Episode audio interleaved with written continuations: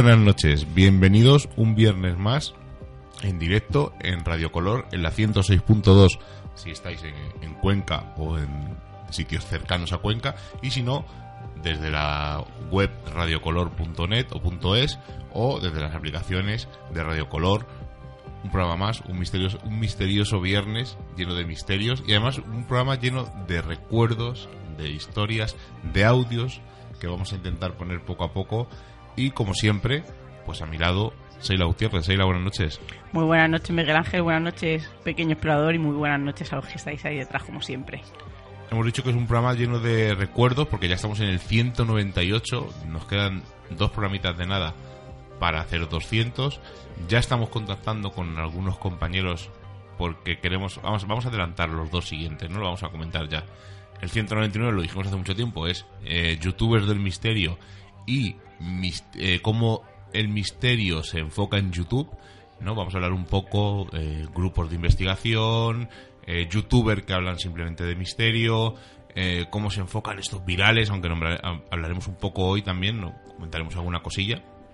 Y pues eh, os sorprenderemos con perlas como grupos de investigación que sortean cestas de Navidad, por ejemplo. es uno de los ejemplos de lo que vais a ver la semana que viene o de lo que vais a escuchar la semana que viene. Oye, me parece bien. Ah, vale, vale. No, no, dile, habla, habla. Sino de youtubers famosos que no tienen nada que ver con el misterio y se unen a esta ola. Por, eso hemos dicho cómo el misterio al final va tocando youtubers, youtubers famosos, etc. Porque no van a dar cesta de Navidad si ellos eh, creen, ¿no? Y su fin es en ser empresarios dentro del mundo del misterio, pues buena, cada, cada empresa da una buena cesta. Sí, bueno, pero son... Eh, bueno, lo voy a comentar, venga, lo comento. Ya que no, no, déjalo, déjalo. Sí, lo comento, lo comento. Eh, es un grupo de investigación eh, que hace bastante circo, eh, todo hay que decirlo, y sortean una cesta entre todos sus seguidores, pero claro, tienes que dar al me gusta en su publicación, compartir la publicación, etcétera, etcétera, etcétera. no sé, no pega mucho una cesta de Navidad con un grupo de investigación serio, pero bueno, no pasa nada, oye, me parece muy curioso y gracias porque nos dais tema para la semana que viene. Eso por un lado. Por el otro, el 200. Vamos a hacer un homenaje a los, a los, no a los oyentes, no me gusta decir oyentes, eh, a los compañeros, a, la gente que nos escucha, a, los amigos que nos escucháis. Pero quiero hacer, eh, eh, la idea viene de un programa de Milenio 3 que era un homenaje a los oyentes y lo que realmente hacían era pues cogían oyentes seleccionados y les hacían un poco la pelota y no queremos eso. Nosotros queremos hablar con vosotros porque os interesa el misterio, por qué programas escucháis, eh, qué es el misterio en vuestra vida. No queremos, luego pues evidentemente daremos las gracias a vosotros porque sin vosotros no existiríamos nosotros, pero no queremos hacer ese como el programa ese de Milenio 3 que era simplemente pelotear a los, los hombres que seleccionaron de los oyentes peloteaban ahí que esa gente y a mí eso no me gustó, ¿no? Porque si yo hago tú, anda, tonto, cuelga tú. yo si hago un homenaje a los oyentes o quiero que los oyentes den la opinión del misterio que por cierto, si alguno quiere participar y está escuchando esto, oye, dejadnos un comentario en iVoox, mandanos un mensaje a misteriosenviernes.com, cualquier forma de contacto, el muro de Facebook, el Twitter, arroba misterios en V, y hacemos en estas dos semanas para buscar un huequecillo y grabamos cualquier cosa. O incluso nos mandáis el audio y lo emitimos directamente a lo loco como diría Luna, un homenaje a esa cuadrilla que está siempre ahí siguiéndonos cada viernes. Bueno, eso, eso por un lado. Luego tenemos por ahí un, reto. Nos han hecho un reto. Hay que, no voy a decir cómo, ni quién, ni por qué, pero nos han retado eh, y, lo vamos a hacer, evidentemente. Vamos a, a, seguir ese reto. Ya os diremos qué, reto es, ya os explicaremos todo. Eh, os va a sorprender. A mí me ha sorprendido y ya os diremos la forma en que nos han retado y tal. Eh, y, digo y tal en honor a, a nuestros amigos Serach y Sergio que presentan el libro Omnis. Por fin una respuesta mañana en Madrid. Desgraciadamente no podemos ir eh, porque estamos trabajando y es una pena, pero vamos, desde aquí le mandamos todo nuestro apoyo y todo nuestro ánimo. Y, eh, eh, ha sido vital porque la cortilla que tiene Sergio. Sí, sí, sí, nos ha hecho gracia, ¿no? Que, sí, es verdad que nos ha hecho gracia, pero sí que yo creo que cada uno tenemos nuestras palabras y, nos definen. Además, yo creo que Sergio quiere decir tantas cosas a la vez, ¿no? Y expresar tantos sentimientos que yo creo que, que le definen cuando, cuando pronuncia esas palabras. Y claro que sí, es una pena no poder estar allí, no solamente con ellos, sino con toda esa gente que les rodea, que para ellos son muy importantes. Pero bueno, A ver si se van acercando un poquito más a Cuenca en esas presentaciones y somos capaces de cuadrar. O nos coincide que estamos eh, librando, porque es que mañana da la casualidad de que trabajamos. Malditas navidades. Maldito trabajo. El trabajo es un lastre, yo siempre lo he dicho, pero bueno. Bueno, Seila, antes de seguir, este 198, ¿de qué vamos a hablar? ¿Qué pasó con? y hemos dejado muchos puntos suspensivos. Vamos a hablar de esas modas que a veces asaltan, esas noticias que de repente inundan incluso noticias en televisión, en prensa, eh, esos eh, artículos que se hacen virales no por algún suceso paranormal o algún personaje que de pronto deja de ser tal. Vamos a hablar de, lo que es la moda porque la moda es ese gusto una costumbre o uso un conjunto de ellos propios de un grupo un periodo de tiempo o un lugar determinados que yo creo que en esta definición vamos a dar muchas de las claves. En la vida cotidiana cuando se habla de moda se indica que hay una tendencia predominante en la sociedad la moda es compleja y cambiante. Vamos a ver algún tema en concreto de cómo ha ido cambiando eh, ese personaje o esa criatura y a través de toda la historia la moda fue cambiando según tendencias y avances y yo creo que ha quedado claro, por ejemplo, en muchas leyendas urbanas que hemos contado, pues en la moda y en las noticias pasa igual. Mira, nuestra amiga Pia Channel nos manda un tweet diciendo que nos está escuchando en directo en Radio Color, así que te mandamos un abrazo muy grande. Un besazo. Y un besazo. Y vamos a empezar, pues a... Antes de empezar a recordar cosas, creo que tienes una deuda pendiente. Claro que sí, tenemos una deuda pendiente con Juan Lancam. Ya sabéis que hicimos ese programa dedicado a las niñas de, Alcácer en esos capítulos que él ha dedicado a, intentar ¿no? desgranar y, actualizar eh, datos. Estábamos hablando de Alcácer apócrifo, pacto de Estado, y esta vez estamos hablando del segundo capítulo al que le ha, le ha llamado El Estado oculta la verdad. Ha sido muy interesante. Al principio hace un recordatorio del capítulo piloto, recordar que estaban esas dos personas en el bar, en la que te mantenían una, en una, en una, perdóname, perdonarme, en la casa, y estaban hablando del Bar España, del caso Bar España, en el que un chaval joven hacía una especie de entrevista y le sacaba información al supuesto portero de aquel bar y, desvelaba ¿no? muchas de esas entrañas. Pues ha hecho un pequeño recordatorio al principio y luego ha hecho un corte de audio eh, del programa Carta Blanca, en el que aparece Fernando García, que ya sabéis que fue portavoz de las familias de las niñas de Alcácer, y es muy importante porque este padre coraje, como dice Juan, es uno de los primeros padres coraje, eh, va a presentar y, a definir un poco la campaña que estaba haciendo de la recogida de firmas y nos acerca un poco ese drama. Él habla muy bien, como estuvimos hablando cuando con Juan, de que no solo eh, cuando alguien se va, ¿no? Es eh, ese drama familiar, ¿no? Que les envuelve a todos y él dice, ¿no? Que gracias a su mujer que tiene esa paciencia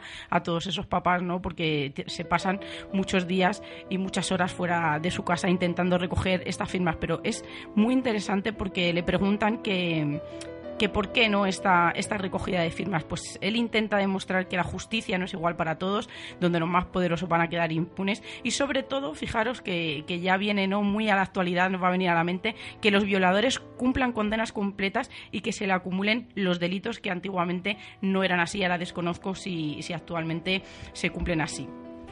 Hay que decir también que, que, ahora hablamos de telebasura, pero yo creo que en ese momento también ya había un poquito de, telebasura en, la televisión, porque eh, solo separa, creo, un par de personas a, Fernando del padre de Miguel Ricard. Imaginaros, ¿no? Yo creo que si hubiera sido en estos momentos, se hubiera liado una gorda ¿no? En, en, aquel plató, pero en ese momento Fernando mantuvo su sitio, el padre Miguel Ricard, incluso él dijo que, que, evidentemente era su hijo el que estaba inculpado, que le extrañaba mucho, que sí que es verdad que había sido un niño problemático, que había estado en internados y que cuatro días antes de, de que se, se, hiciera público lo que había ocurrido a estas niñas, él había desaparecido y que le costaba creer que su hijo había hecho, pero que si, luego, si había sido así, que tendría que pagarlo.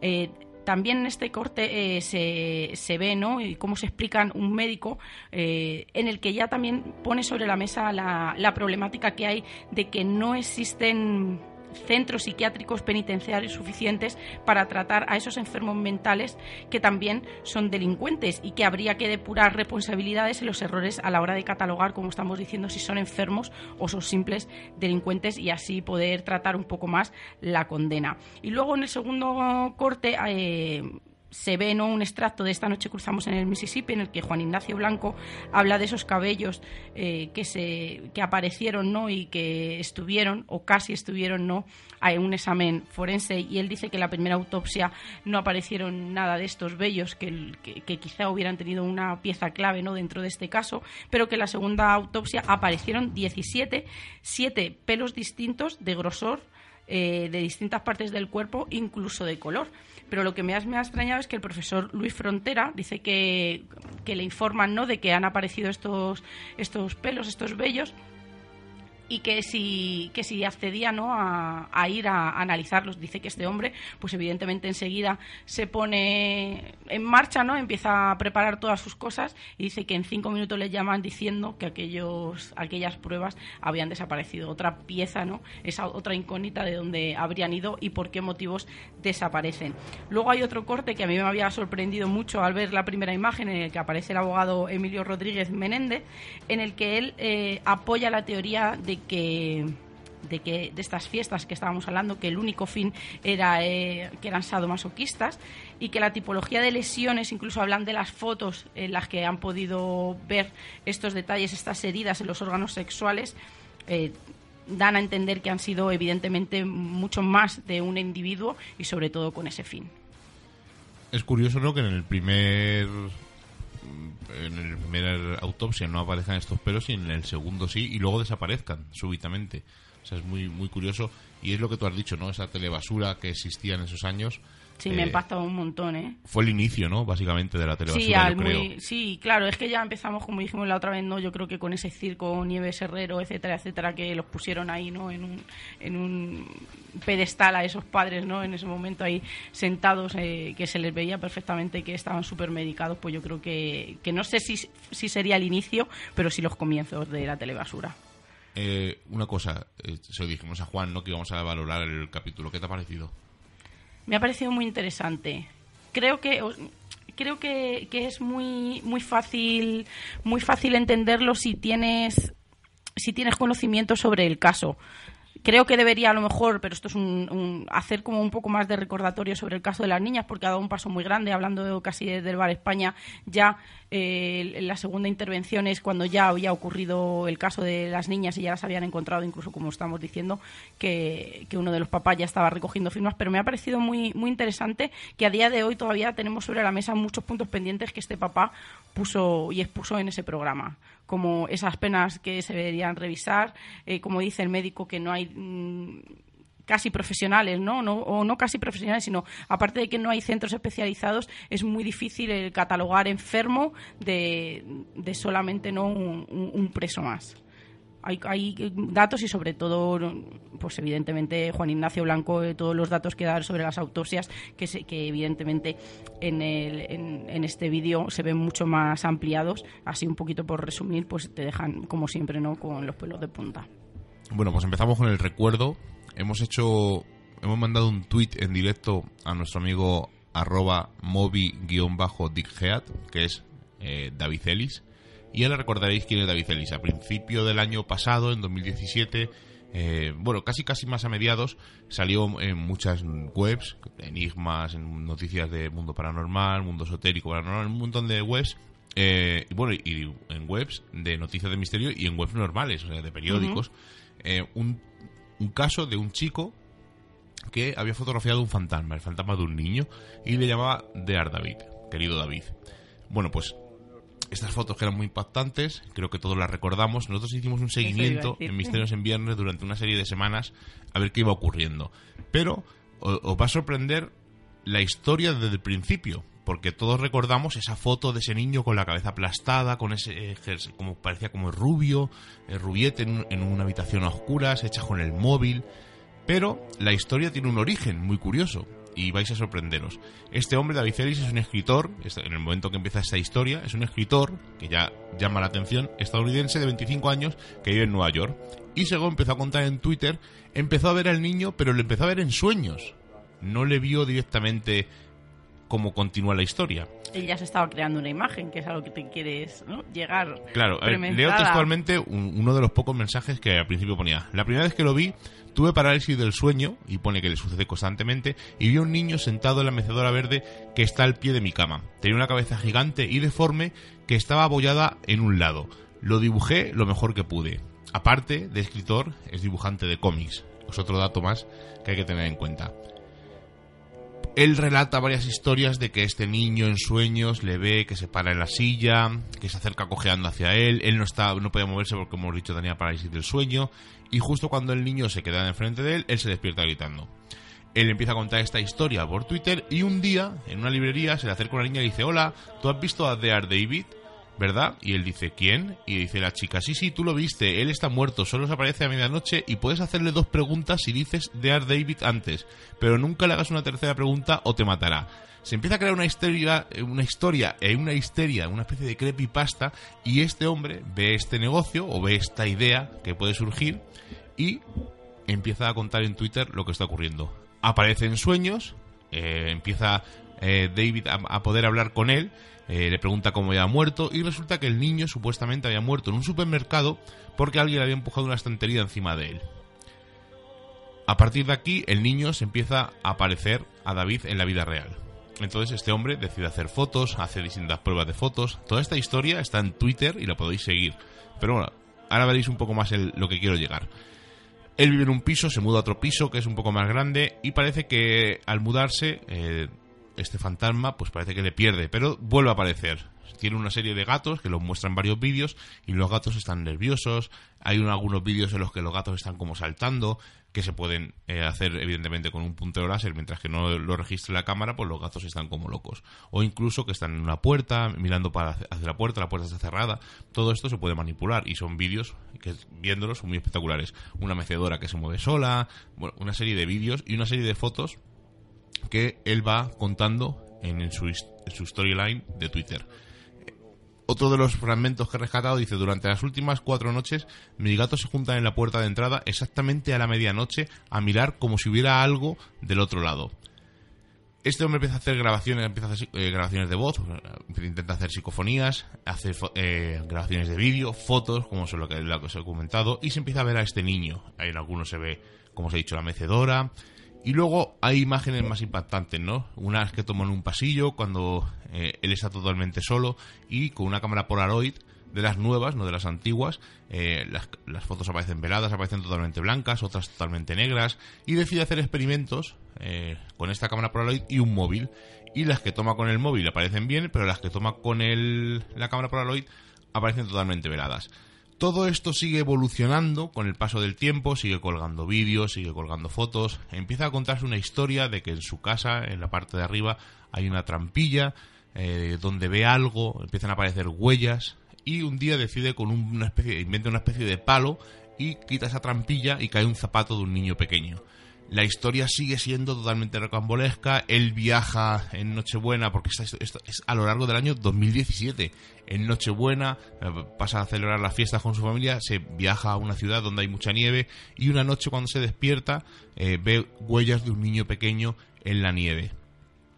Todo esto es súper curioso, ¿no? Es una historia y de repente, igual que llegó, desapareció. Empiezan a aparecer camisetas, fotos de camisetas que él está haciendo, eh, promociona una tienda de camisetas que está montando, etcétera, etcétera, etcétera. Nosotros dijimos en su día que iba a dibujar un cómic, de momento no ha aparecido, pero lo curioso es el último tweet que pone eh, está en la parte de arriba de, de su tweet, ya no cuenta estas historias, a, veces contaba historias de que se hacía fotos con su chica las fotos salían mal, bueno, es una historia totalmente rocambolesca. Pero el último tweet que podéis leer dice, desde que las historias se están cerrando, he compilado todos los tweets de David, querido, de, de David, en una historia en Wakalet para que todo el mundo la pueda leer y su fácil lectura.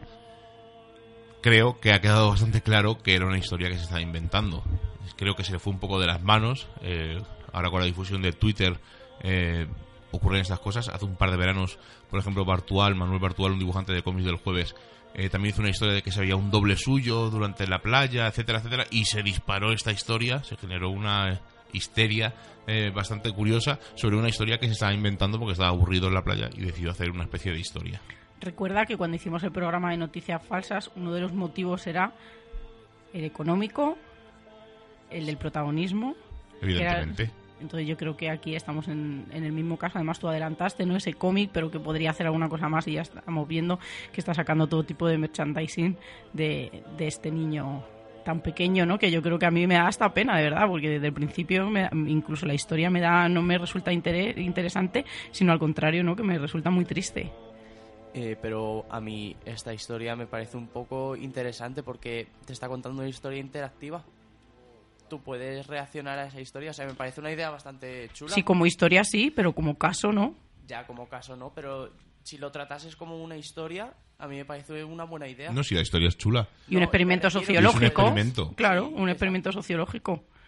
Pero vamos, vemos que realmente la foto, mucha gente decía que era Photoshop, que se ha tratado, etcétera, etcétera. Creo que el tiempo la ha puesto en su lugar, como el siguiente caso del que vas a hablar, ¿verdad, Seila? Este caso, además, deciros que muchos de los que lo conocimos nos echamos las manos a la cabeza.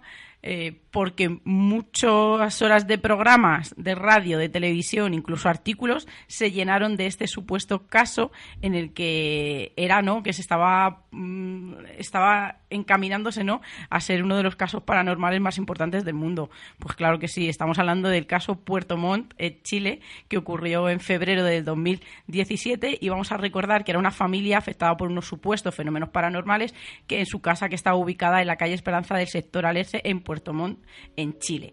Pues para los afectados, la extraña situación que los tenía aterrorizados era y tenía su origen en una maldición de magia negra que cayó sobre la familia, la que comenzó el 8 de febrero cuando encontraron un círculo de excrementos en el portón de acceso a la casa eh, de una de las esquinas de que no de unas esquinas de, la calle y que, y que le daba a la puerta principal por donde ellos entraban.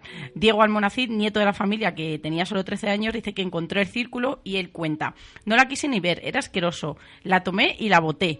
Esa misma noche empezó todo, comenzó el fuego y a moverse los muebles. Nosotros estábamos sorprendidos porque nunca antes había pasado algo como eso.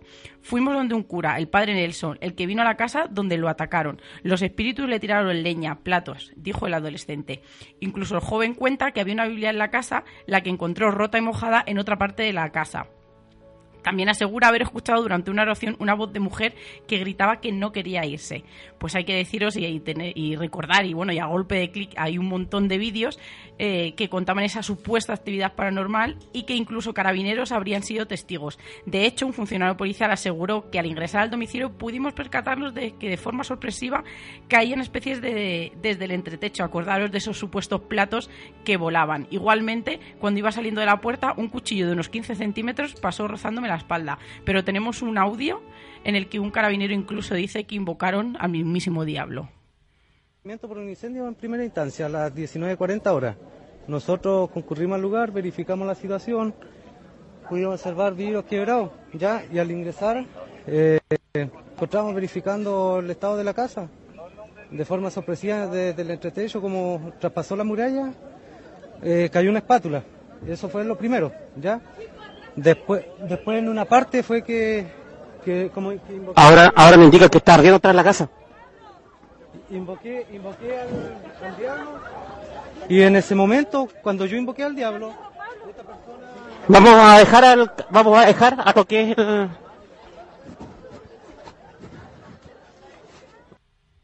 Hay caos ahí a tope, ¿eh? Pues fíjate, sí, además es que es como que algo estaba ocurriendo y que dejan de grabar. Es que hay que poner atención porque una autoridad que dice que ha invocado al diablo, esto se les estaba yendo de las manos, además fue un caso que como podéis...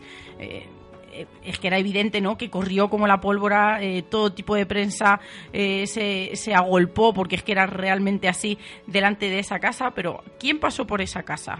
Pues hay que decir que pasó un pastor evangélico, José Roberto Aburto, de la iglesia Adonai, que también estuvo presente en la vivienda afectada aunque no apreció actividad paranormal, ya que cuando llegó ya otros hermanos y pastores habían orado en el lugar para reprender al espíritu. O sea, fijaros que cuando este pastor llegó ya dice que había habido más gente que había entrado dentro a hacer como este hombre a invocar o hacer algún tipo de limpieza.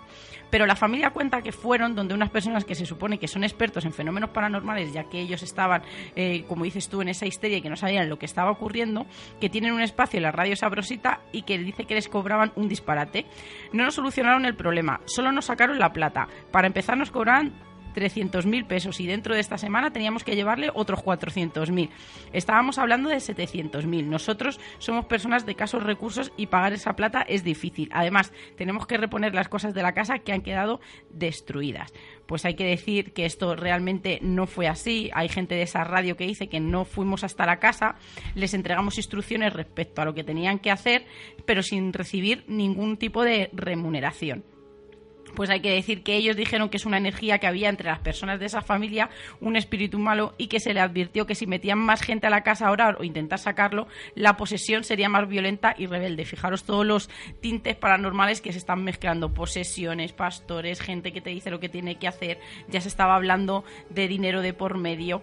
Pues también hay que decir que a este lugar llegaron los equipos del matinal Mucho Gusto de Mega, quienes quisieron ayudar a la familia afectada con la experiencia de la medium Vanessa Darroch, que se supone que ella fue testigo de los sucesos paranormales que tenían a esta familia aterrorizada. Según sus palabras, distintos objetos comenzaron a ser lanzados por el aire y las puertas golpeaban inexplicablemente pues hay que decir que era extraño, ¿no? De que nunca se había visto ni habían sido capaces de captar ni de cámara, ni, equipo, ni ningún equipo de prensa, ninguna actividad paranormal de lo que esta familia y aquella gente que había entrado estaba contando, incluso como decimos las autoridades. Entonces dice que llegaron a la conclusión junto con la dueña de la casa que al final ella también sabía quiénes eran las personas que lo estaban haciendo, que cómo era posible, ¿no? Que una jugarreta había movilizado a todo Chile, pero es que no fue a todo Chile, es que yo creo que esta noticia recorrió todo el mundo.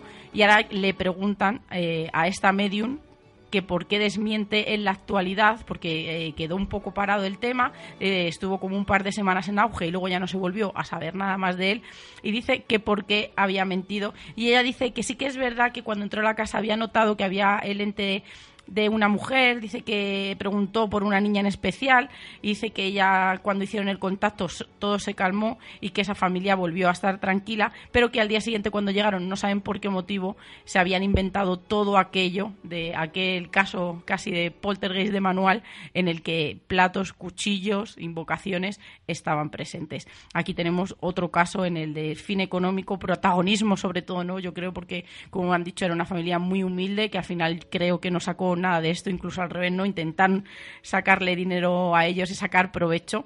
Y los únicos que, sacaron algo en claro fue todas aquellas personas, ¿no? Que a día de hoy pueden contar que estuvieron dentro de, de aquella casa que, como ya sabemos, se magnifica y que casi, casi habían tenido un encuentro como este carabinero con el mismísimo diablo.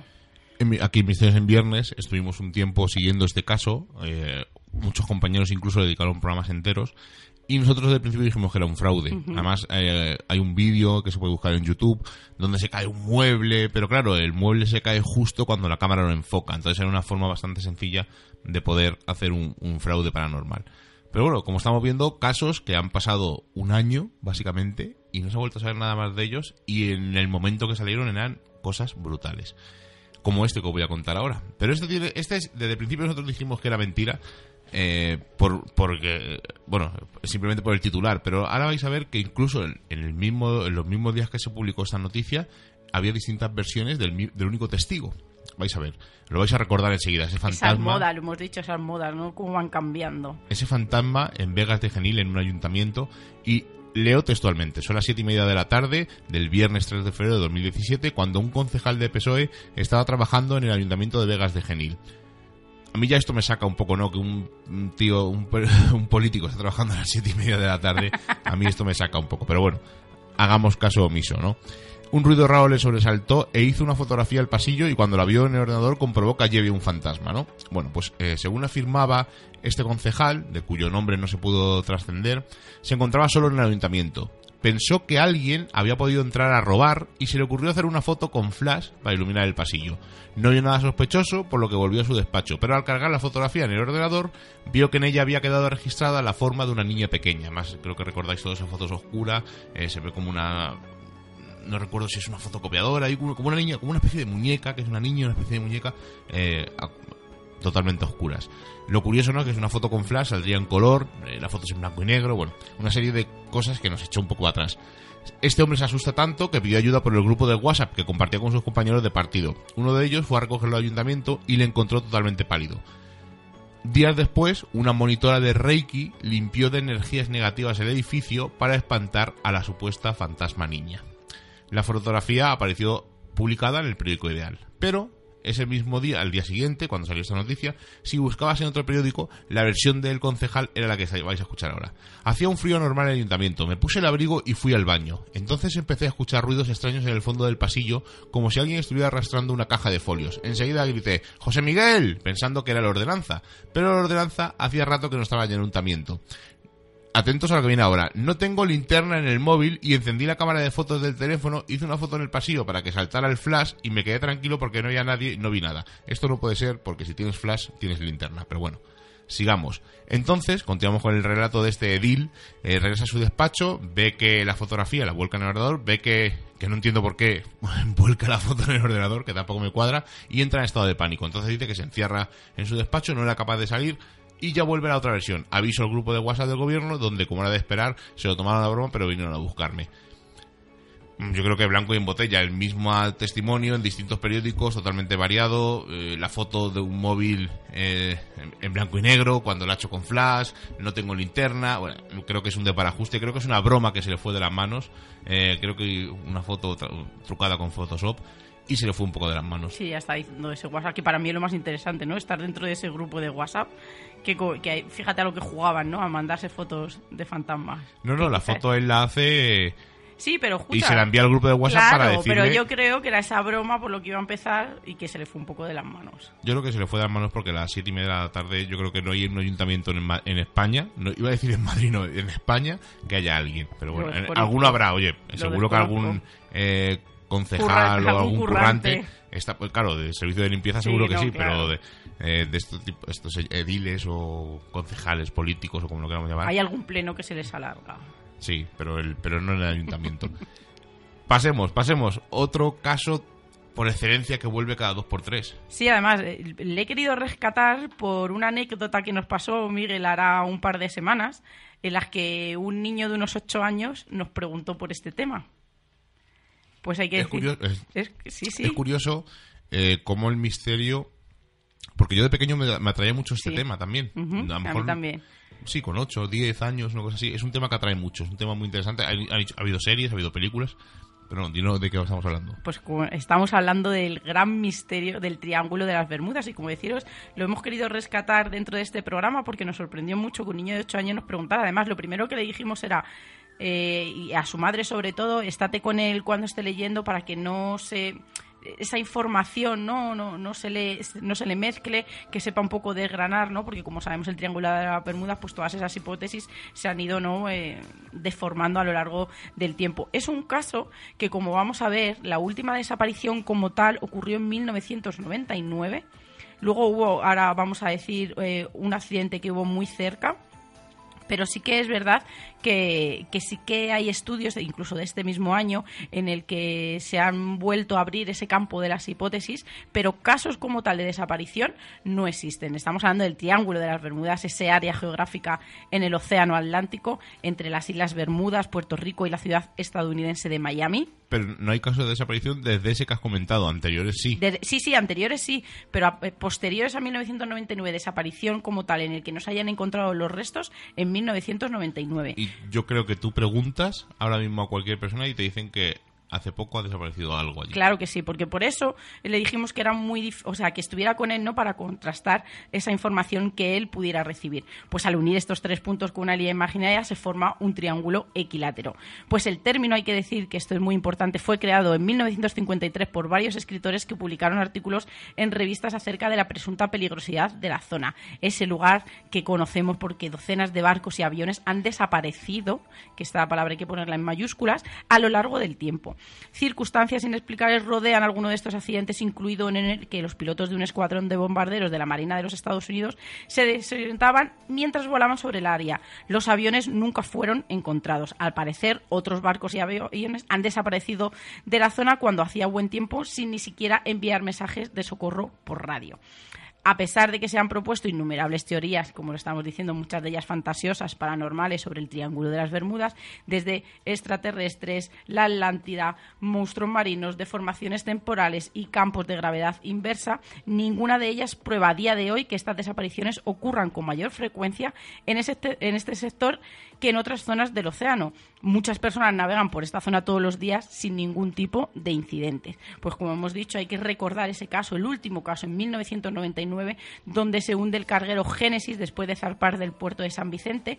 Su carga incluía 465 toneladas de tanques de agua, tablas, hormigón, ladrillos e informó de problemas con una bomba de achique un poco antes de perder el contacto. Se realizó una búsqueda que, que, no tuvo un hallazgo como hubiéramos querido en un área, en un área perdón, de 85.000 kilómetros cuadrados. O sea, fijaros, ¿no? Por eso digo que estamos hablando de desapariciones que a día de hoy no tienen explicación. Sí que es verdad que, por ejemplo, en el 16 de mayo de 2017 eh, aparece una nueva noticia en el que todo el mundo se pone en alerta. Una avioneta en la que viajaban eh, un matrimonio y sus dos hijos, eh, pues desapareció cuando volaba por esta zona. Dice que sí que es verdad que se perdió el contacto con ellos, pero al día siguiente se le encontró y se encontraron los restos de una aeronave, por lo que ahora sí que es verdad que se buscan los restos de los tripulantes pero como os hemos dicho, eh, sigue habiendo estudios. En este año ha habido otros en los que se puede avanzar un poco más, en las que dice que la formación de nubes, las cuales por su fuerza puede derribar aviones y barcos, pues como sabemos todos, ¿no? Eh, esas explosiones de gas en el lecho marino, esas anomalías magnéticas. Pero casos como tal, a día de hoy, no ha ocurrido ninguno. Es un caso que tuvo mucho auge y que de repente no sabemos por qué desde aquellos años no ha, vuelto a ocurrir. Entonces estamos eh, pendientes siempre ¿no? de, esa noticia, de esos estudios, pero sobre todo muy curioso ¿no? que unos escritores le pusieran este nombre, como en algunos casos que vamos a contar eh, fueron justo en el estreno de alguna película cosas extrañas de esas noticias que afloran y que de repente se paran y no sabemos nunca nada de ella o tenemos información a cuenta gotas y muy dirigida. Y luego noticias que se relacionan con esto, con el, por ejemplo, el Triángulo de Bermudas y no tienen nada que ver. Eh, de desapariciones en algún sitio y lo relacionan con la historia del Triángulo de Bermudas porque es una historia muy socorrida. Hoy haremos un programa especial del Triángulo de Bermudas. Sí, además hay un montón, sí. Bueno, muy brevemente voy a contar virales, ¿no? Porque hay un montón de virales. Seguro que habéis visto en YouTube ese colegio donde hay una supuesta actividad paranormal, eh, típico pasillo, de repente las taquillas se abren. Hay otros eh, donde unos niños se meten en un colegio de noche y de repente empiezan a, a pasar cosas. Todo o muy cinematográfico, con la cámara fija para que se vea bien los fenómenos que están ocurriendo, o todo lo que ocurre, esos fenómenos paranormales en segundo plano, ¿no? Sillas que se desplazan pero no ves el inicio del desplazamiento, sino que ves el final, etcétera, etcétera. Luego está muy de moda también eh, una mujer que pone una cámara de noche, o sea, se acuesta y pone una cámara para vigilar y se graba. no, lo entiendo. Sí, como para normal activity. No entiendo una persona normal y corriente, a no ser que tenga un problema de sueño, eh, pero que se grabe para ella, para saber eh, esa enfermedad. Pero no entiendo a esa mujer que se pone una cámara y se pone a dormir y se graba y lo cuelga en YouTube bueno, sí lo entiendo, ¿no? Evidentemente, por este fin, ¿no? Porque de repente esa mujer es acosada por una entidad paranormal. Eh, de estos habréis visto cientos. Otro que está muy de moda, un vigilante nocturno, le empiezan a pasar cosas extrañas en un sitio donde está este hombre vigilando, lo graba y lo sube a YouTube para demostrar que esto es cierto. O posesiones colectivas. Posesiones colectivas, bueno, pues eh, páginas como Virales Trompe, El Universal, Publimetro, se nutren de estos vídeos para hacer el famoso clickbait que lo hemos comentado muchas veces, ¿no? Eh, es, no, es increíble lo que vas a ver, no podrás creer lo que ocurre a continuación, etcétera, etcétera, etcétera. No me creo que... Y, me gustaría si hay algún vigilante eh, que nos está escuchando, si ellos pueden grabar eh, en el sitio donde están vigilando y colgarlo en YouTube. No lo creo, nosotros trabajamos en un supermercado y no nos está permitido. No está permitido hacer fotografías, además Ni nos, vídeos, etcétera, nos graban, pero tenemos permiso, o sea, tenemos que firmar un papel de que nos están grabando como medida de seguridad por si alguien entra a robar o pasa cualquier cosa. Entonces me gustaría que si hay algún vigilante que nos está escuchando, oye, que nos diga, oye, yo sí puedo grabar o no puedo grabar, o está penado, no está penado, pues para desmontar un poco estos vídeos, que de los hablaremos ampliamente la semana que viene. Otra cosa que vuelve cada dos por tres, cristozoología, pero un animal que yo creo que queremos mm, todos a raíz, sobre todo mm, nosotros, los que estamos hablando por el micro, a raíz de ese capítulo de Expediente X, donde el chupacabra es un giro, en vez de ser un animal, es una persona. Además, es que lo que nos gustan los casos con animales, pero no solo a nosotros porque también amemos el misterio, todas estas posibles teorías. A todo el mundo le gustan historias sobre monstruos. El problema es que generalmente esas criaturas viven siempre en tierras muy lejanas o en el fondo de oscuros lagos. Y aun cuando esto los hace mucho más misteriosos, también nos deja con poca evidencia sobre su existencia fotos movidas, confusos reportajes de testigos que dicen haber visto algo, pues hemos rescatado podríamos hablar del Yeti, del monstruo del lago Ness, pero hemos querido rescatar qué pasó con el chupacabras. Pues el término chupacabras hace referencia a ese críptido legendario que se describe como un ser que ataca a los animales de diferentes especies en zonas ganaderas o rurales. El mito tuvo su origen en la isla de Puerto Rico en 1995 y desde entonces se han reportado diversos supuestos avistamientos en lugares que vienen de países del continente americano, pero también hay algunos incluso en Rusia y Filipinas. Hay que decir que el nombre proviene de esos supuestos hábitos de chupar la sangre de esta criatura, del que se cree que ataca a animales domésticos, especialmente a cabras, succionando toda la sangre del cuerpo del animal pues las descripciones físicas de esta criatura varían, como hemos estado viendo, ¿no? Que cómo puede variar esa moda, pero comúnmente se le describe como una criatura pesada del tamaño de un oso pequeño, con una hilera de espinas abarcando desde el cuello hasta la base de la cola, hasta esa raza extraña de perro salvaje con esos dientes y esos colmillos y esas garras, ¿no? Que todos conocemos y sobre todo esa marca de que deja a través de tres agujeros en forma de un triángulo invertido o a través de uno o dos agujeros por donde succiona la sangre. Pues hay que irnos al primer caso porque ¿a qué año piensas más o menos que fue? El primer caso. Sí que he dicho, en, el 95, yo pensaba, pero es que yo pensaba que era mucho más antiguo y he intentado buscar algún caso porque me parecía muy actual, sí que es verdad que a lo mejor era cuando lo habíamos conocido, pero quería indagar un poco más porque me sorprendía que no hubiera ningún caso anterior, pues no lo he encontrado. Y la primera persona que vio al, chupacabra fue Madeleine Tolentino eh, de Puerto Rico y como hemos dicho en 1995, y es que lo quiero recargar porque es que hace dos días, pues dice que para que eh, veáis cómo ha ido ¿no? modificándose la apariencia. Le describió como un ser terrorífico parecido a un extraterrestre que pasó frente a la ventana de su casa. Hay otros que dicen que es una criatura eh, bípeda, entre un metro veinte y uno cincuenta, con grandes ojos, como deciros, ¿no? Que es muy curioso cómo a lo largo del tiempo ha ido cambiando su, su apariencia. Pues hay que decir que uno de los últimos casos, no el último, fue en 2014, en el que una, una pareja tejana habitaba en un rancho del condado de Victoria y relató que haber disparado y matado a un chupacabras en su propiedad pues evidentemente eh, se fue a ver qué era lo que había ocasionado o qué era lo que habían capturado y, profesionales eh, dijeron que esta criatura mítica que la mayoría de las personas ve se trata de unos animales que, tienen la sarna sarcóptica, que es ocasionado por una cara que muerde a un animal. Esto suele puede tratarse a un mamífero, por lo que siempre decimos que parece un perro, un gato, un coyote, un zorro, y que existe una versión de la cual los humanos también pueden contagiarse. Pero el último caso que he encontrado ha ocurrido este mismo año en el que la localidad de Los Cedrales, en el departamento de Alto Paraná, pues Francisco Molina dice que él salió a dar una vuelta a ver cómo estaba su ganado, donde encontró seis de sus ovejas que tenían eh, unas marcas en el cuello. Pues a partir de aquí no tenemos ni tan siquiera caso, ni tan siquiera información, porque tuvo tan poca relevancia que no lo han considerado ni siquiera las autoridades un caso para, para, para indagar ¿no? y ver lo que había pasado. Hay que decir que sí que este señor ha ido a otros medios a decir que realmente él sabe y está convencido que es el chupacabras, pero se ha quedado aquí.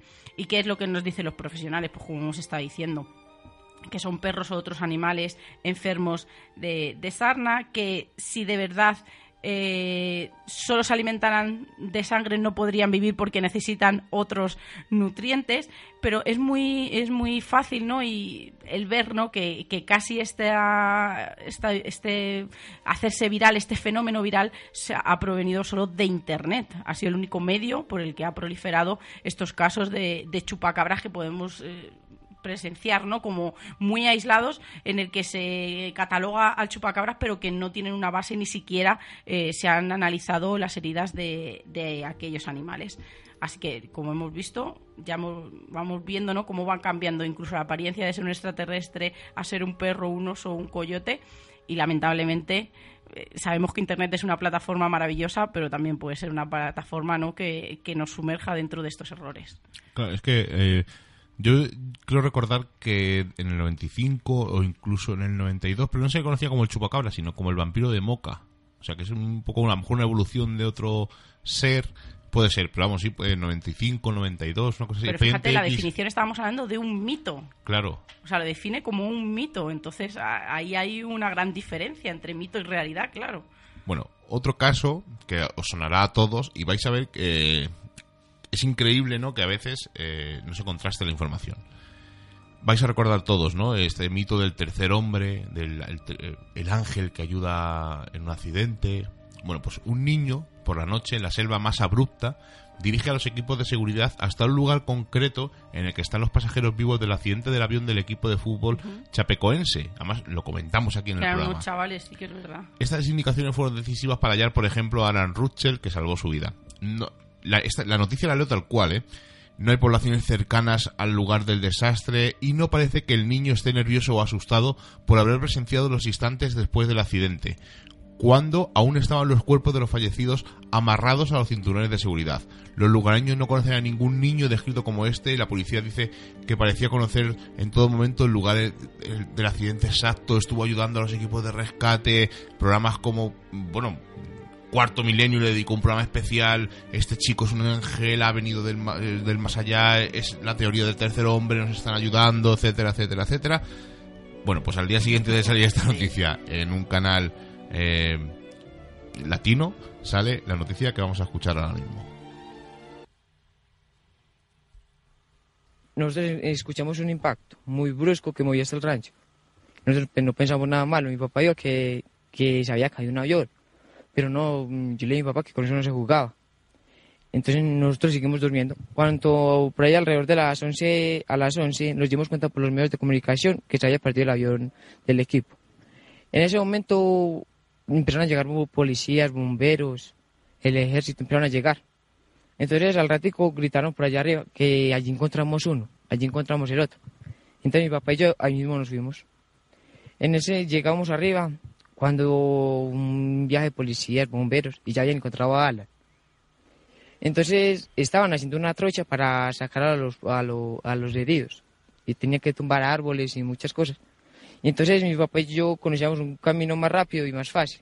Entonces nosotros se lo dijimos. Y un bombero muy formal nos dijo que, que muchísimas gracias, que no fuera por ustedes, aquí se nos moría el paciente. Ahora uno de los sueños de Johan es poder visitar, encontrarse frente a frente con alguno de los sobrevivientes que él mismo ayudó a rescatar y también poder viajar a Brasil para visitar la sede de este equipo. Bueno, habéis oído, el ángel de Chapecoense no era tal ángel, sino que era un chico que tenía un rancho por allí. Encima eh, juegan un poco, ¿no? Con la noticia. Un niño solo, no, iba con su padre, lo ha contado además, el chico. yo recuerdo luego, de, antes de eso, de, de escuchar al papá pero eh, si queréis ir un poco más allá, eh, si buscáis una noticia unos meses posteriores, hay un titular que dice: El ángel de Chapecoense conoce el Real Madrid. O sea, para que veáis hasta dónde. Eh, porque claro, era el ángel de Chapecoense, era un, ser sobrenatural, una presencia fantasmal que había ayudado en esa tragedia y tal no sé, no sé por qué se manipula, por qué no se cuenta la historia, porque es una historia muy chula, ¿no? De supervivencia. Y un ángel es, ¿no? Le puedes decir. Al fin de cuentas es porque ha echado una mano. A sacar ese tinte, ¿no? De ángel, porque fíjate, ¿no? Si no hubiera sido por él, pues como dice, ¿no? No los hubiéramos encontrado. O que tan oye, vamos por aquí, que es vamos más rápido, porque eran unos chicos. Pero creo recordar que cuando damos las noticias lo contamos. Sí, sí, lo contamos, que luego a los. a los... No era así. Pero para que veáis cómo se pero no recuerdas esto. La gente recuerda esa historia de un tercer, eh, tercer hombre, como se suele decir, un ángel que te ayuda. Y es una pena, ¿no? Porque esta historia yo creo que es una, historia de, ayuda, de, humanidad, y creo que es más interesante que la historia de que un fantasma te ayude a salvar a la gente. Vamos a ver casos mediáticos que parece que se olvidan por algún motivo. Además, a mí estos me interesan mucho. He rescatado uno en especial porque podríamos estar hablando toda la noche. Pero como tú bien dices, hay casos, esas noticias eh, que de repente pierden fuelle, que puede ser porque no, su contenido no sea muy potente, como algunas de las que hemos estado hablando esta noche, o porque no haya mucha información que se pueda ir actualizando. Pero ¿qué ocurre con esos casos mediáticos que son olvidados con algún fin? Estamos hablando de un caso... Un poco como lo de Alcácer, ¿no? Por ejemplo. sí, además estaba pensando yo si estuviera aquí aquí Juan se estaría frotando las manos. Pues hay que decir que son noticias que la prensa en un momento dado las saca, las explota, en la que llenan horas, titulares, páginas enteras. Y en un momento dado, vamos a llamarle gobierno, vamos a empezar a hablar conspiración, espionaje, eh, ese fin político, económico, ese eh, revuelo social que no interesa, pues es lo que hace que esta noticia o se tapa con otra haciendo esa cortina de humo como, como conocemos o simplemente se deja olvidada. Yo he querido rescatar el misterio de la fuga de Alcatraz, porque imaginaros, ¿no? Estados Unidos pues se difundió eh, lo que podría ser el último capítulo de la fuga más famosa, la de los presos de Alcatraz, en la que tres prisioneros huyeron de la fortaleza isla y desaparecieron. desaparecieron. La isla dice que Frank Morris, John y Clarence Anglin murieron ahogados, pero realmente fue así pues imaginaros, ¿no? Un revuelo social en la que tres presos habían escapado de la fortaleza eh, mejor guardada y custodiada del mundo. Pues los tres reos escaparon en 1962 abriendo boquetes en sus celdas la noche del 11 de junio de, este año. Dejaron en sus camas cabezas de muñecos hechas con pelo, es que hay a veces que la realidad supera a la ficción, papel higiénico y jabón y huyeron arrastrándose por las tuberías internas de la prisión y lanzándose al agua en una improvisada balsa que habían hecho con medio centenar de impermeables en la que también llevaban chalecos salvavidas y unas palas de madera que habían hecho ellos. Las heladas corrientes de agua de la bahía de San Francisco indicaban que todos murieron, pero sus cuerpos nunca aparecieron. Las noticias que daban las autoridades era de que era imposible de que hubieran sobrevivido pero realmente los cuerpos nunca aparecieron. Nunca aparecieron. Además hubo un batiburrillo en el que una de las limpiezas aparecieron unos cuerpos y decían que eran los suyos para que la gente se quedara tranquila.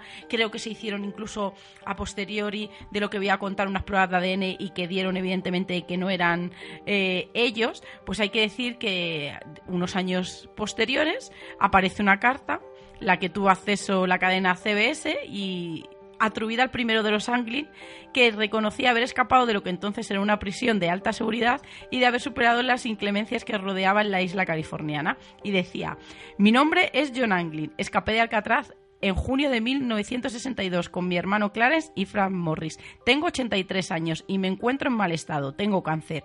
Sí, nosotros lo conseguimos aquella noche, afirmaba el texto del preso fugado. Pues en la carta el fugitivo señaló que Morris había fallecido su hermano en 2008 y que, eh, y que su hermano murió solo tres años después. Dice que el que fuera preso también avanzó entonces, que daría a conocer su localización concreta si se cumplían una serie de condiciones.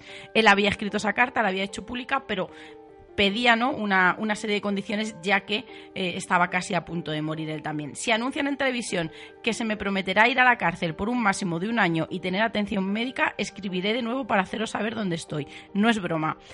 El prófugo aseguró haber vivido durante años en Seattle, en el estado de Washington, además de ocho años en Dakota del Norte, que abandonó para llegar a Carolina del Sur. En un especial televisivo, el canal Historia desveló una fotografía en la que supuestamente aparecerían los hermanos Anglin en Brasil 13 años después de haberse fugado. Incluso la madre de los Anglin continuó recibiendo flores y tarjetas de sus hijos. Por eso decimos, eh, ¿Había algún interés? Evidentemente sí. No, eh, no se podía dejar en el aire de que alguien se hubiera podido escapar de aquella fortaleza, porque imaginaros el revuelo ¿no? social y gubernamental por parte de, todos esos eh, que les ponían encima ¿no? el pie en el gobierno, la que se hubiera liado. Hay que decir que incluso la carta fue analizada por el FBI en 2013 y que no dio ningún informe ni, ni facilitó los resultados eh, que habían obtenido en el estudio. Y a día de hoy el FBI mantiene su teoría de que los tres reos, todos ladrones de banco, murieron en las aguas de la bahía de San Francisco, con lo cual el misterio continúa. Y sin embargo, hay una cosa muy curiosa que los Marshall mantienen abierto el caso de los tres fugitivos. ¿Entonces se fugaron o no? Sí, claro que se fugaron. Sí, claro que se fugaron. Hay cartas de la madre que así lo, revelan, ¿no? Esos, esos ramos de flores, esa carta que es real, incluso luego, como hemos visto a posteriori, esas fotografías en los que pudieron constatar que se había realizado incluso 13 años después de aquella fuga. Pero ¿por qué se intentó? Pues evidentemente porque no podía haber un agujero por el que se pudieran escapar tres personas normales de a pie. Bueno, nos quedan dos cosas mm, que quiero contar antes de irnos, pero antes, eh, no sé si recuerdas una serie que se llamaba Alcatraz, que solo duró una Sí, me temporada. gustó un montón. Que eran unos tíos que estaban en Sí. Alcatraz y desaparecían y volvían después de muchos años. A ver, Que- los que me conocéis un poco, yo para mí acá atrás sería mi sueño y esa serie me gustó muchísimo porque era muy oscura. Y la protagonista, la producía JJ Abrams y era un poco, pues para ocultar, ¿no? Un poco otra forma de dar a entender este tema, pero una forma de, pues, de distraer, ¿no? Una- aunque que puede ser que fue una serie también, o sea, es un poco ahí eh, elucubración. Bueno, vamos a hablar de dos personajes, eh, muy rápido, muy rápido, muy rápido. Uno lo hemos tenido aquí con nosotros, el otro lo hemos tenido vía telefónica y hace mucho que no sabemos de ellos, aunque ahora nuestros amigos eh, David Cuevas y Juanjo Sánchez Oro en su programa Dimensión Límite lo han rescatado otra vez porque han hablado con él, pero nosotros hablamos con él el- cuando sacó su libro eh, hace un par de añitos más o menos y estamos hablando de Tristan Breaker que alcanzó una gran popularidad eh, alrededor de los años 90, principios de los 90, porque estuvo, entre otros lugares, eh, aparte de en el caso Vallecas, como él decía, el caso Palomares, En, en el Patio de Linares. en el Palacio de Linares, que es la hoy la actual sede de la Casa de América. Eh, para que os hagáis una idea de lo que había en la Casa de América, eh, la directora del equipo, que era una psiquiatra que se llamaba Carmen Sánchez Castro, fue eh, detenida por la policía porque había mm, eh, dado un cheque sin fondo ocho años antes. Poco a poco, todos los expertos que iban con Tristan Breaker, eh, que habían avalado ese trabajo paranormal, se fueron bajando del carro y al final eh, se quedó solo, eh, sola Sánchez Castro y Tristan Breaker por otro lado. Pero Tristan Breaker además eh, llevaba a un grupo de amigos, como os he comentado, que se fueron bajando del carro, e incluso llevaba a, a uno de sus mm, chicos más jóvenes que tenía 19 años. E hicieron pues la delicia de periodistas como Alfonso Arús y... el- Esta noche cruzamos en Mississippi.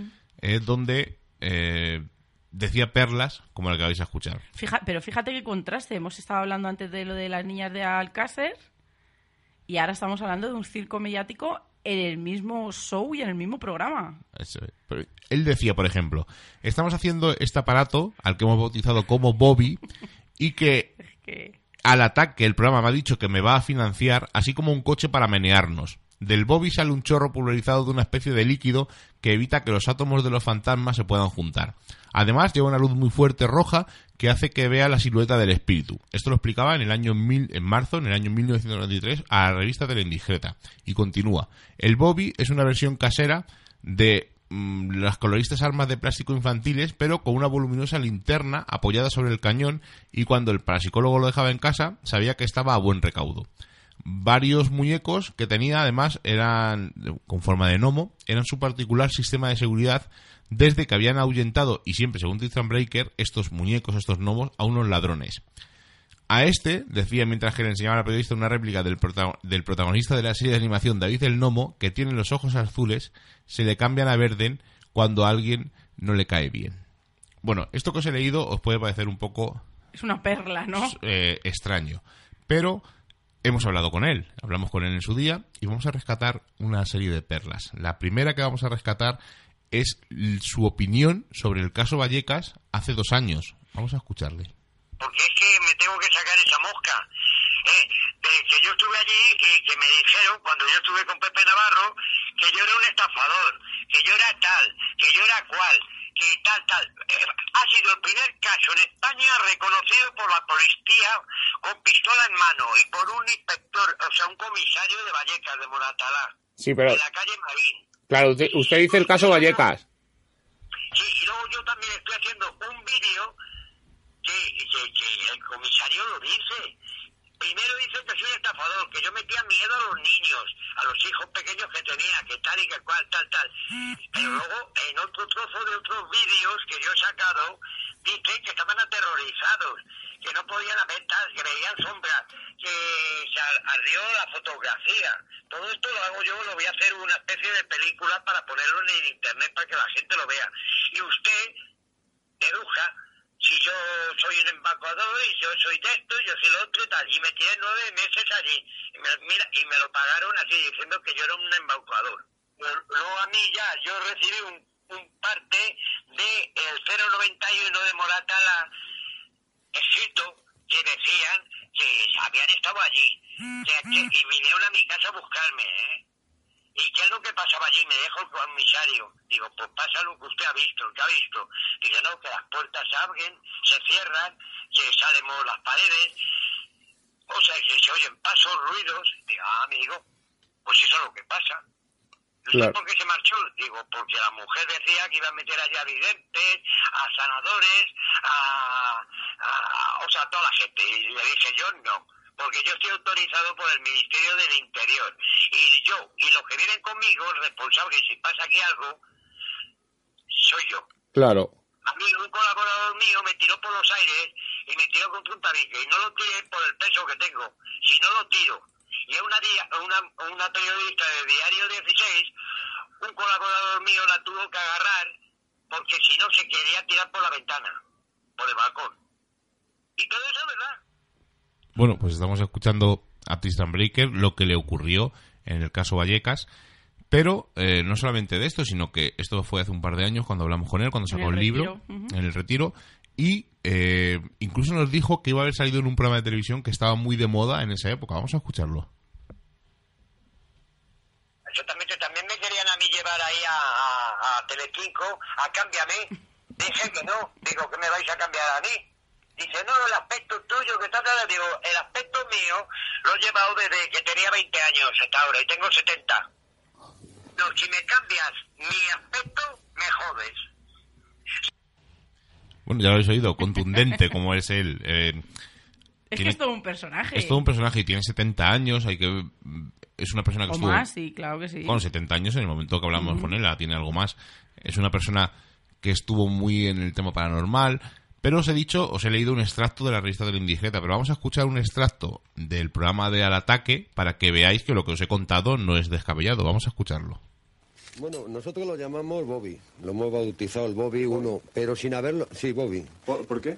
Eh, Bobby quiere decir chico, llamémosle chico.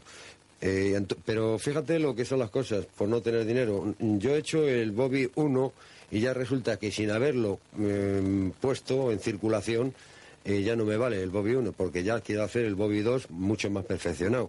Porque ¿esto cuánto costaría ponerlo, ponerlo en marcha? Vamos a ver, eh, para, que, para que usted le sirviera. Como yo lo quiero, pues unas 200.000 pesetas cada aparato. ¿Y, cuántos le harían falta a usted? Como que como mínimo tres, para empezar. Tres. Y a lo mejor los hacemos dentro de muy poco y muy rápidamente. Eh, pues yo, eh, si, si, usted quiere, le permito que por aquí pida la ayuda necesaria para quien quiera colaborar con, usted. Que se ponga en contacto con nosotros si usted quiere. Todo, es, todo, yo, yo sí, desde luego, toda la ayuda que nos dieran con resultados. Porque nosotros, de una manera u otra, daríamos resultados. Ya le he dicho, casos, por ejemplo, ocultos o cosas parecidas, nosotros resultados daríamos. Una oportunidad solamente. Bueno, yo te voy a decir una cosa, y te vuelvo a repetir. Eh, ojalá me llamaran cazafantasmas de verdad para presentarte un fantasma y decirse, mira, aquí lo tienes, a, don fantasma. Eh, pero... ¿Se podría ver?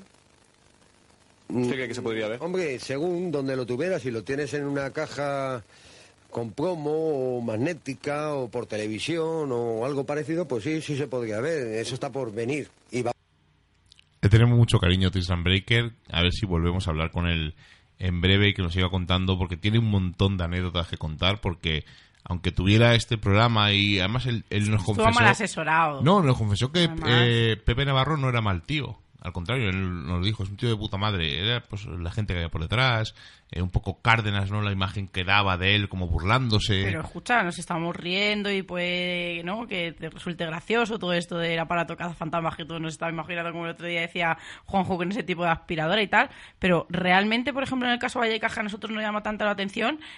Hay que resaltar una cosa, como dijo Juanjo el otro día en el programa Escucha, es el único y el que más tiempo ha estado allí dentro investigando aquel caso. Sí, luego ha habido rollos que, puedes tener, en el programa Mississippi que casi se pegan, rollos Pero bueno, luego tú puedes estar de acuerdo o no, pero sí que es verdad que es el que más tiempo estuvo dentro de esa casa, porque hay muchos de los, de los investigadores que, como hemos dicho, que no lo, no lo cualificaron ni calificaron como tal. Bueno, vamos, dejaremos a Tristan Breaker a ver si le rescatamos en un futuro y hablamos con él de cara al año que viene. Y vamos a escuchar el último audio porque no sabemos qué ha pasado con esto. Hay un canto que dice, adiós más de Akuyima, hasta el año que viene no vuelve más, más de eso, más de Alancuyima. hasta el año que viene no vuelve más. Hay otro que dice, adiós gangulero, brisa que bien. Todos los cantos de despedidas a las entidades hablan de un año. ¿Por qué? Porque las ceremonias eran anuales. Pero hoy en día, si yo la hago anual, no como. Tengo que inventar. Entonces tengo que hacerla diaria. Entonces vienes tú y se inventan cada cosa. Mira, es una cosa de loco, me caso. Una cosa Han sacado tanto la religión de contexto. Qué sabio, ¿eh? eh le tuvimos aquí Escucha, ya te lo he dicho, que hasta el año que viene no viene más. sí, pero hace ya dos que estuvo aquí. Es Rafael Pizar, eh, le tuvimos aquí en el programa 110 de Misterios en Viernes, hace 80, bueno, 90 y tantos programas casi. Eh, bueno, 80 y tantos programas. Y ya lo estáis viendo, ¿no? Tiene que inventar. Es una persona... Mm, a mí me sorprendió mucho, muy curiosa. Sí, pero le está haciendo ahí una crítica de lo que a él le gusta, ¿no? De, esa especie de, caza de brujos, que es a lo que él estaba especializado, en, destapar los fraudes que se realizaban no solamente en países lejanos como podemos imaginarnos, sino también en el nuestro. ¿Y por qué le rescatamos este audio? Eh, aparte porque nos cantó, que a mí me gustaba cómo cantaba. Eh, le conocimos en la presentación de los otros, de Javier Pérez Campos. Eh, se estableció con Álvaro montó, se, estableció, vamos, eh, comercialmente, vamos a decir, eh, montó una librería, la librería del misterio. Tiene un montón de proyectos. Hizo un programa de, radio en WordPress Radio que se llamaba El mundo de los brujos. Escribió un libro que se llamaba El mundo de los brujos, que nos lo dedicó. Y tal y como vino, se, fue. Pero un tío interesante, ¿eh? Era un tío muy interesante. Eh, tenía otro libro por ahí que no vamos a comentar. Eh, con un seudónimo, Con un seudónimo, era muy chulo. Eh, el libro. El libro. No, y él era un personaje muy, curioso. un personaje. Con ese gorro de paja. y nos encantaría contactar con él, volver a rescatarle, volver a, saber de su vida. Porque, aunque tenía algo raro, porque no sabíamos muy bien qué es lo que quería. Raro me refiero a que no sabíamos muy bien lo que quería hacer. Quería hacer tantas cosas, pero al final Sí, pero es un gran divulgador, embaucador. Es, muy gran embaucador. elegante, lo ha sido de una manera totalmente elegante, como tú hubieras dicho. A mí me gusta mucho la gente que, que se crea un personaje a sí mismo, ¿no? Porque son fieles, como dice como decía Tristan, ¿no? ¿Qué coño me vais a cambiar a mí, no? Se lleva así toda la vida. Pero pues todo lo que había en redes sociales, el programa Nivox, todo eso ha desaparecido. No, no he dejado muestra de su paso por España y me parece muy, muy curioso. Piensa que hemos tenido el placer y el honor de conocerle. De tenerla aquí, y de oye, compartir por muchas opiniones con él. Sí. Su voz sigue estando por aquí. Vamos a leer los comentarios de voz muy rápido, que son muy poquitos, y nos vamos. Sí, pues hay que la... recordaros que el programa de la semana anterior fue el 197 en Botes de Toledo Mágico y la mesa de Ocaña, en el que hablamos con Antonio Asperilla, un gran amigo nuestro, de que hablamos de leyendas, de historias, de tradiciones, de un fin de curiosidades sobre sus libros. Y hay que decir que Francisca Pozuelo del Rosal dice que hola, buenos días, gracias por el entusiasmo que transmitís, pues muchísimas gracias de que os llegue de esa manera. Anónimo que es Ana María dice que buen programa, siempre aprendiendo, es un gusto así. Saludos amigos, dice que está en el pueblo estas navidades y vamos a hablar con ella dentro de muy poquito. Safei nos dice flipando con Antonio, nos ha encantado este programa, enhorabuena, es que es para flipar. El que conoce a Antonio la primera vez flipa y todas las veces que le escucha, como siempre decimos, ¿no? Le podemos escuchar esa historia mil veces que nos sigue sorprendiendo como si, realmente la estuviéramos escuchando por primera vez. Y Arpia nos dice que la encantó el programa y, estos misterios, pues eso digo yo, ¿no? Estos misterios que los tenemos aquí en Toledo, como estuvimos hablando, ¿no? De ese fondo marino y de muchas más leyendas con un tinte paranormal que nos vuelven locos. Y lo dejamos ya. La semana que viene volveremos con estos misterios en YouTube o youtubers del misterio, que seguro que va a ser polémico, porque hay mucho rollo ahí metido. A mí me va a costar porque yo no soy tan. Yo lo voy a disfrutar. Sí, sí, es un programa para ti, para esto de que me dejáis. Para tu uso y disfrute, sí, señor. Este es uno de los que nos gusta. Sí, sí, además que nos dejáis ahí charlar un poco sobre esto. Voy a tener que hacer de abogado del diablo la semana que viene. A ver, porque. Me temo. no, no, una cosa. Eh, antes, y ya sé que nos vamos. Si tú cuelgas algo en YouTube es algo público, evidentemente, ¿no? Y si no, no lo cuelgas, es algo privado. Entonces, eh, si tú cuelgas algo público, puedes aceptar críticas positivas y críticas negativas. El problema es que las, las positivas se publican por todos los lados y las negativas se borran o te quito de amigo o te bloqueo, etcétera. Entonces, si cuelgas algo en YouTube y a mí, a mí o a, o a 100 personas no le parece correcto. Pero pues escucha, es, que es una de las preguntas que vamos a poner la semana que viene sobre la mesa, pero todo el mundo es consciente de cuál abierto estás a, la- a, a los decir demás. una cosa que eh, nos, enc- nos encantaría hablar con Auronplay porque me parece Ya, que es uno de los youtubers sí, más claro, coherentes que existen. Pero es que el otro día eh, sacó un vídeo del Rewin este de YouTube donde comentan cosas. Y creo que ha dicho una cosa que es que... mm, ol- ole sus cojones, o sea, hay que decirlo así. O sea, han censurado un montón de vídeos en YouTube con la mierda esta de la canción Es esta que que, se salen del coche y, eh, y ha provocado accidentes, ha habido cosas, ¿no? Y la en YouTube los han censurado, los han quitado monetización, etcétera, etcétera, etcétera. Y ahora hacen el Rewin este, que es como un recuerdo de todo el año, y sacan la canción. Joder. Claro, no, pero como dice él, o increíble. sea, tienes que tener cuidado de el subir un vídeo. Y ha sido el único que le ha dicho con Claro, dos narices. Pero es que a mí me parece, eh, ya toda la razón, o sea, tú cuando subes un vídeo, sobre todo ellos, ¿no? Que tienes que decir, no que no he dicho una palabra, no que no sé qué, porque a los señores que según ellos y sus criterios les puede valer o no y te pueden tirar el vídeo abajo o no. Y una cosa que estás, como él decía, ¿no? No, hijo, venga, que te voy a grabar, salte del coche en marcha. Lo estás apremiando. Y esto lo trasladamos al mundo del misterio, donde un señor es el que dice esto está bien o esto está mal, y si le llevas la contraria eres malo. Y si no, tira todo el trabajo de los demás. Y el problema no es ese, el problema es toda su legión de seguidores que no aceptan que del misterio hay miles de visiones y cada uno tiene Sí, su punto de vista. porque vamos a poner otra cosa sobre la mesa. Cuando ocurre esto, realmente los protagonistas casi nunca salen en esos foros ni en esas conversaciones. Bueno, lo veremos a ver. Veremos a ver, porque haremos un seguimiento de un vídeo. Vamos a Pues hacer yo creo que me va a gustar varios- más de lo que pienso, ¿eh? Vamos a hacer varios experimentos, porque pondremos a lo mejor algún comentario negativo, a ver qué ocurre. Os vamos a sorprender. Mm, Espero que para bien. Así que, Sheila, Rubén, hasta la semana que viene. Muy buenas noches, chicos, y muy buenas noches a todos los que estáis ahí detrás. Como ya hemos pasado el umbral mágico de la medianoche y nos reclama el misterio, nos ocultamos nuevamente en nuestras guaridas a seguir con nuestra vida mundana. Y la próxima semana nos volvemos a encontrar con nuevos temas del misterio, los cuales no revelaremos en su totalidad, porque recordad, estáis escuchando en Radio Color el 106.2, Misterios en Viernes. Hasta la semana que viene.